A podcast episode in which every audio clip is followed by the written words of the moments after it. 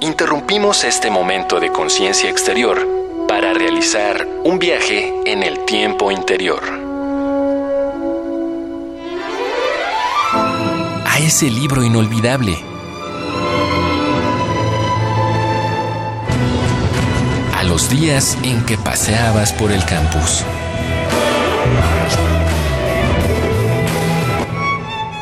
A tu primera vez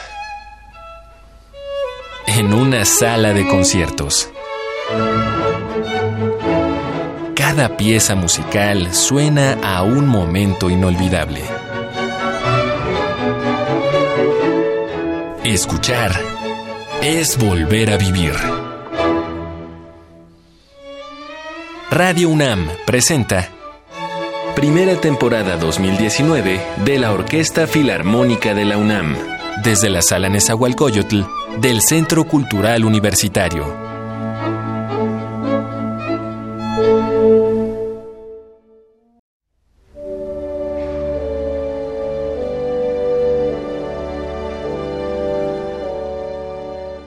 Las reglas se hicieron para romperse, pero en aras de romper conscientemente una regla, es preciso antes conocerla.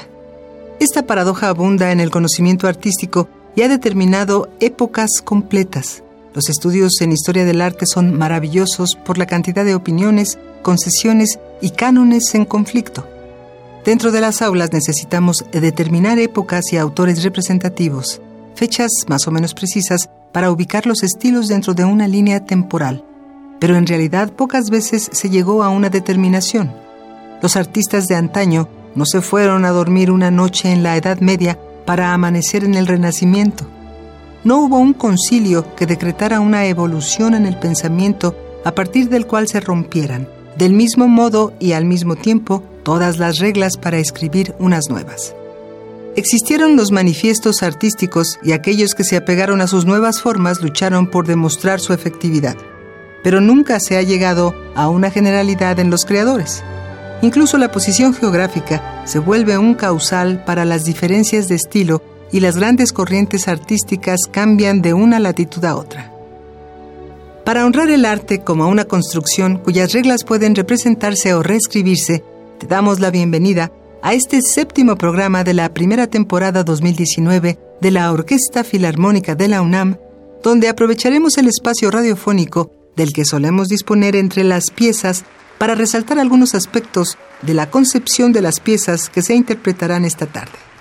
No ahondaremos en un exceso de detalles técnicos para evitar confusiones, pero intentaremos dar el panorama mental de los artistas para hacer valer un esfuerzo que generalmente solo pueden ver otros compositores más entendidos en el lenguaje de las negras, las blancas y las redondas. En el cine, el término contrapunto se utiliza cuando una imagen representa una situación que en primera instancia no va acorde a la música que escuchamos, pero cuyo complemento suele potenciar la intensidad dramática. Como cuando escuchamos música alegre en la escena de un funeral, o una pieza lenta y tranquila en medio de un tiroteo. En música, el contrapunto es una técnica de creación, ya sea escrita o improvisada, donde se evalúa la relación entre dos o más voces independientes para obtener un equilibrio entre ambas. Aunque en el cine abundan ejemplos de esto, sabemos que no es una práctica aislada. Pero en la música, el contrapunto es responsable de casi todas las composiciones occidentales. Cuando Friedrich Hensler, director del Theater in der Josefstadt, encargó a Beethoven una pieza para interpretar en la reinauguración del teatro, el compositor vienés estudiaba esta técnica en las piezas de Bach y Händel. Bajo esta influencia y por ese encargo surgió la Obertura de consagración de la casa, opus 124.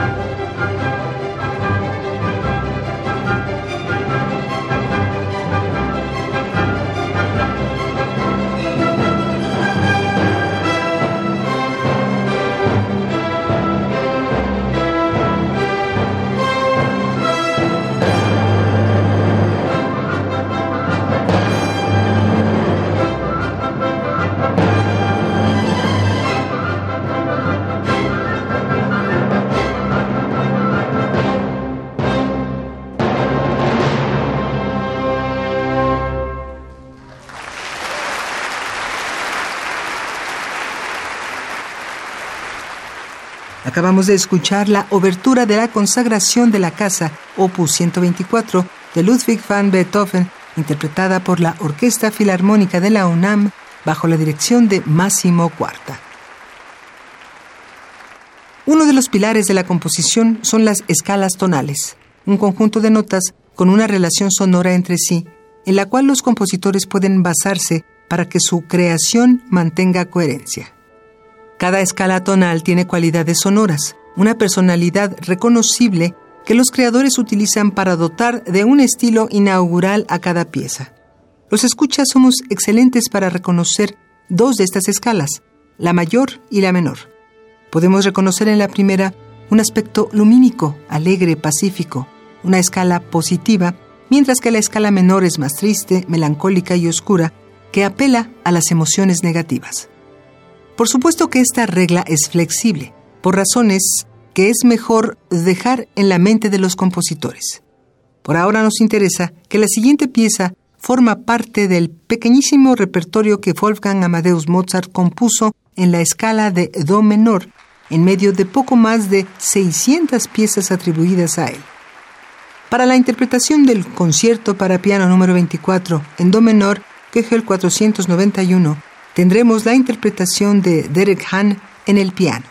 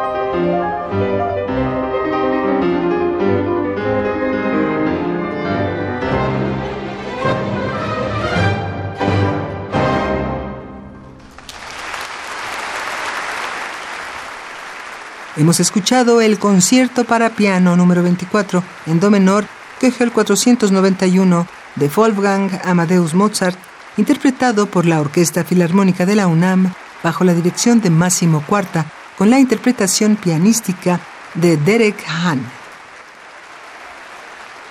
Repugnantemente rancias e insultas y fundamentalmente falsas y perversas, un solo golpe de platillos de una obra de Liszt expresa más inteligencia y emoción que todas las sinfonías y serenatas de Brahms juntas. Estas declaraciones, con las que Hugo Wolf explicó perfectamente que no compaginaba con el estilo de composición de Brahms, ocurren en uno de los periodos más conflictivos del siglo XIX, musicalmente hablando. Había un grupo de compositores que defendían la música como el último fin de la vida y la creación, y buscaban que sus composiciones llegaran a esta conclusión al darle el valor entero al resultado creativo. Por otro lado, estaban los que consideraban a la música no el fin, sino el medio, un conducto que debía ayudarlos a llegar a otro punto, ya fuera una emoción o un estado de conciencia particular, pero cuyo camino había sido la música. Dentro de los primeros se encontraba Johannes Brahms, y bajo este concepto compuso su Sinfonía número 3 en Fa mayor, opus 90, en la cual se permitió cierto grado de experimentación en relación a sus dos sinfonías anteriores.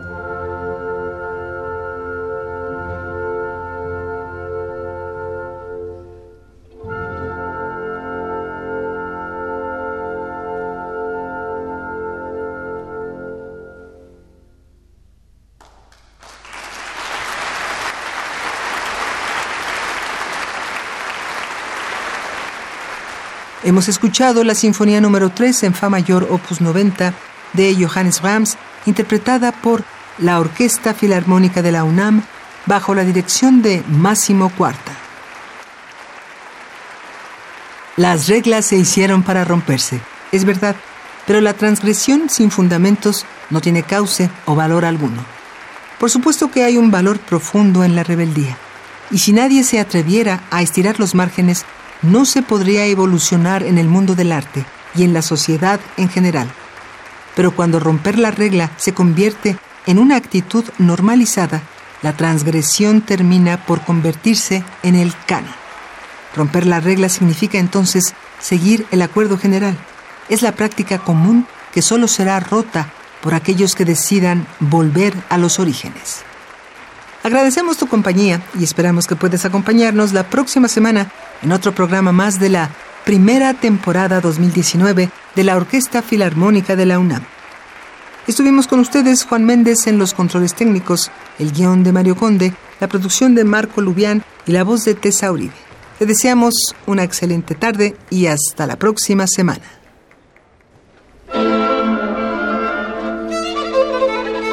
Escuchar es volver a vivir. Porque los recuerdos también se ensayan, se afinan, se entonan y se interpretan. Hasta entonces, tenemos una semana más para construir nuevas memorias. Radio UNAM presentó Primera temporada 2019 de la Orquesta Filarmónica de la UNAM, desde la Sala Nezahualcóyotl del Centro Cultural Universitario.